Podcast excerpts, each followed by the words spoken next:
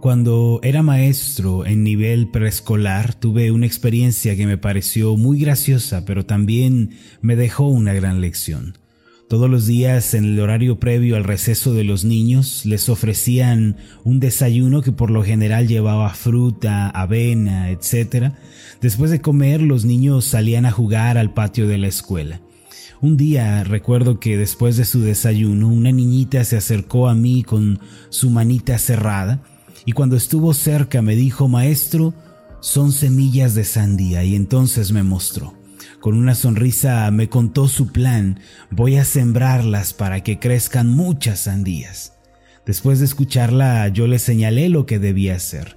Le dije que cavara un pozo con sus manos, que pusiera las semillas allí y fuera por agua para regarlas. La niña hizo exactamente lo que yo le dije.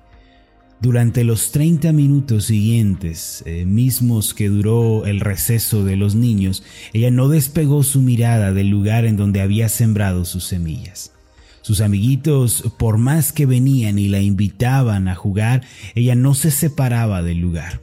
Al final, cuando sonó la campana y los niños regresaban a sus salones, la niñita se acercó a mí con un rostro triste y desanimado, y sus palabras fueron las siguientes. Maestro, no creció nada, no creció nada. Yo le sonreí y le dije, mi niña, las semillas no crecen de un momento para otro. Uno tiene que sembrarlas, pero también tiene que esperar algunos días para que crezcan. Ella tenía la idea de que lo que se siembra debe crecer de inmediato, pero las cosas no funcionan así en la vida cotidiana. Aquella experiencia me pareció algo simpático, pero después me di cuenta de que muchos creyentes actuamos de la misma manera en la vida. A veces actuamos como bebés espirituales y creemos que todo tiene que ocurrir en el momento en que lo pedimos. Venimos ante Dios después de haber orado por una semana, por un mes, por un año y le decimos, Dios, creo que no está funcionando. Dios, creo que no está resultando todo lo que te pedí. Sin embargo, los que han madurado en la fe, los que han crecido espiritualmente, ellos saben que las respuestas de Dios no ocurren de la noche a la mañana.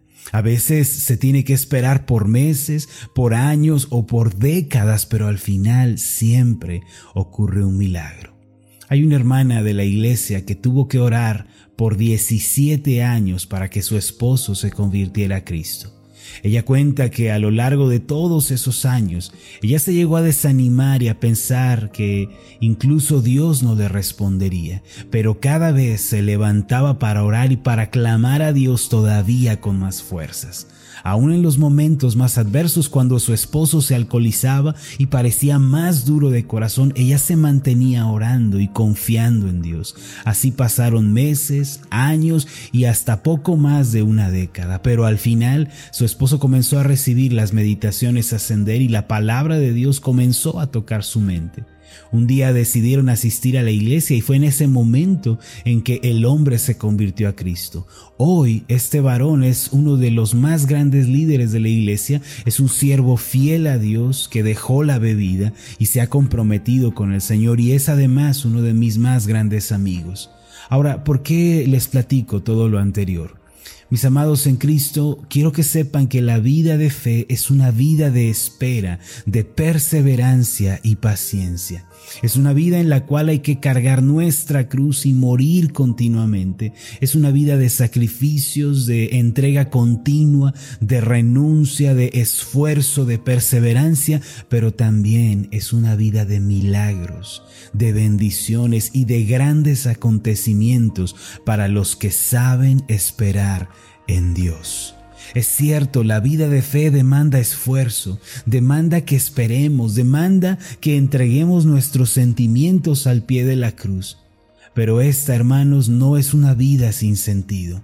No es una vida en la que se desperdicia todo esto, es una vida en la que se invierte el corazón y al final, por lo general, ocurren milagros. Aquella persona que sabe esperar, que tiene la paciencia como estilo de vida en su corazón y aunque vengan situaciones amargas, evita el desánimo y se sobrepone a él, es la persona que al final recibe grandes respuestas de parte de Dios. Continuamente en su palabra Dios nos invita a esperar y a ser pacientes, a no perder la calma, no desanimarnos y a nunca desistir. Uno de los grandes ejemplos sobre el llamado de Dios a ser pacientes es Lamentaciones capítulo 3 versículos 24 al 26. El pasaje dice de la siguiente manera, Mi porción es Jehová, dijo mi alma. Por tanto, en él esperaré. Bueno es Jehová a los que en Él esperan, al alma que le busca. Bueno es esperar en silencio la salvación de Jehová. Ahora, ¿cuál es el significado de este pasaje? Aquí se nos muestra en primer lugar a un hombre que dice, el Señor es mi porción. El Señor es mi porción. Y así comienza este pasaje. Esto significa que el Señor es todo lo que necesito. Él es lo más valioso para mí. Miren mis amados, como creyentes tenemos que tomar la decisión de en quién va a estar puesta nuestra satisfacción y nuestro gozo. Muchos opinan que la satisfacción está en las cosas de este mundo, pero nunca escuchará a un verdadero creyente, a un verdadero hijo de Dios decir que su plenitud está en las cosas eh, temporales, en las cosas superficiales y vanas de esta vida. Antes, su placer y su gozo están en Dios y ha hecho de Él la fuente de sus esperanzas. Por eso puede declarar en Él esperaré. Él es mi porción, Él es mi placer y en Él está puesta mi esperanza.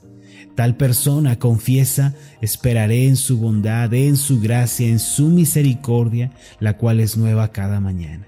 El profeta Jeremías, quien escribe estas palabras, dice, bueno es Jehová en el versículo 25 para con los que esperan en él. Esta es una decisión muy importante.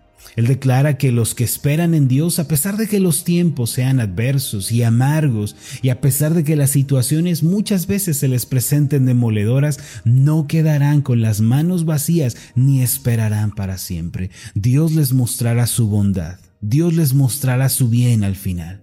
Mis amados, nunca se ha visto a una persona, a un alma, que haya confiado en Dios y que a su vez haya sido decepcionada. Jamás ha sucedido y jamás sucederá una cosa como esta. Todo aquel que espera en Dios, todo el que se sobrepone al desánimo y persevera en Dios, al final recibirá una respuesta asombrosa. Tal persona verá la bondad de Dios en su vida una y otra vez y no puede ser de otro modo. Por esto el salmista declaró en el Salmo 34, versículo 5, los que miraron a él fueron alumbrados y sus rostros no fueron avergonzados. ¿Qué significa? Que nadie que mire a Dios será defraudado, más bien será alumbrado con la gracia y el favor divinos. El profeta Jeremías declara al final en el versículo 26, bueno es esperar en silencio la salvación de Jehová. Y esto es algo asombroso. Él está diciendo, que de todas las cosas que esta vida puede ofrecer, la mejor, la más valiosa y la que de verdad importa es tener esperanza en Dios y en su salvación para nosotros. Aquí el profeta dice, aun cuando todo lo pierda, libertad, sustento, casi la vida, si todavía hay en mí esperanza en Dios, eso es lo mejor y lo más bueno. Es como si Él dijera, mientras tenga al Señor en mi vida y haya en mí deseos de buscarle con eso, tengo bastante. El Señor y su gracia es suficiente para contrapesar todas mis aflicciones y dar por ganancia todas mis pérdidas. Mis amados, sé que esperar en Dios no es nada sencillo. Sé que cuando oramos por algo, le pedimos al Señor que haga un milagro en nuestras vidas y al parecer nada sucede, sé que eso es lo más difícil.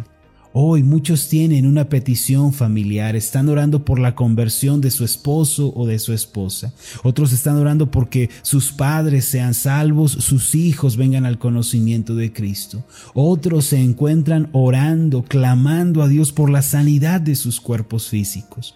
Sé también que otros están emprendiendo un negocio, están dando pasos en el ámbito financiero y están orando para ser bendecidos económicamente por parte del Señor.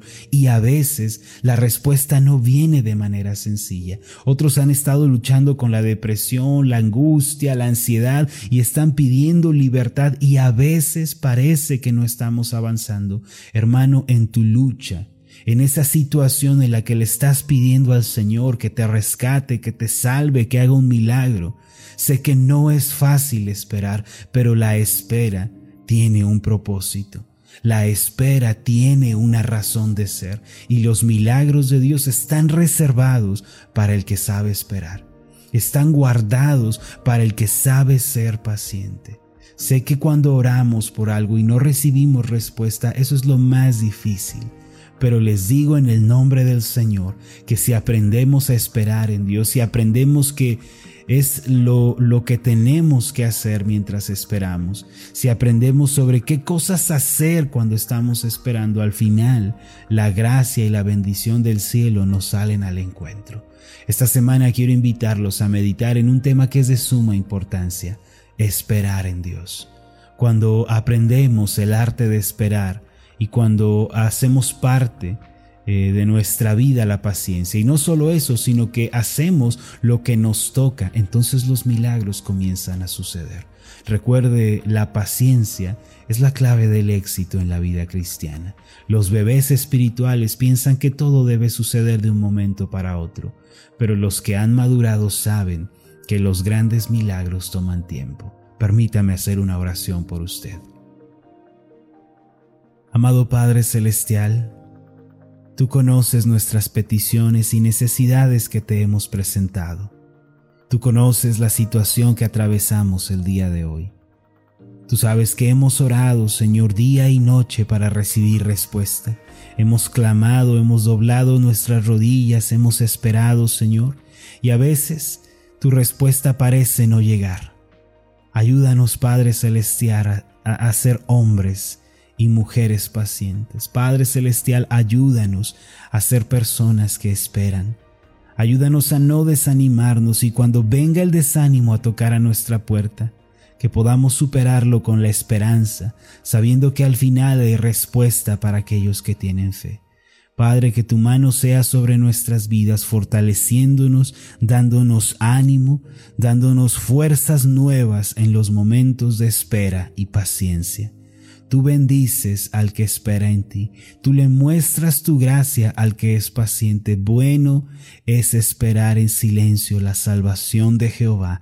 Padre, esta es nuestra declaración que es bueno esperar en ti. Es bueno tener la confianza puesta en ti aun cuando tengamos que esperar.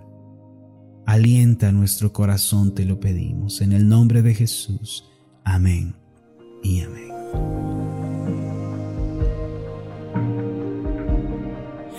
Tal? Mi nombre es Marlon Corona, soy el pastor de la iglesia Ascender en la ciudad de Zapopan, Jalisco, en México. Le agradezco mucho por haberme seguido con esta meditación. Mi oración siempre es que usted sea prosperado en todas las cosas y goce de una buena salud, así como prospera en su alma. Lo invito a que ore por las meditaciones Ascender y le pregunte a Dios cómo puede usted ser de bendición para este ministerio. Las meditaciones Ascender son impulsadas y apoyadas por nuestros oyentes. Reciba un fuerte abrazo de mi parte. Que Dios le bendiga. Hasta la próxima.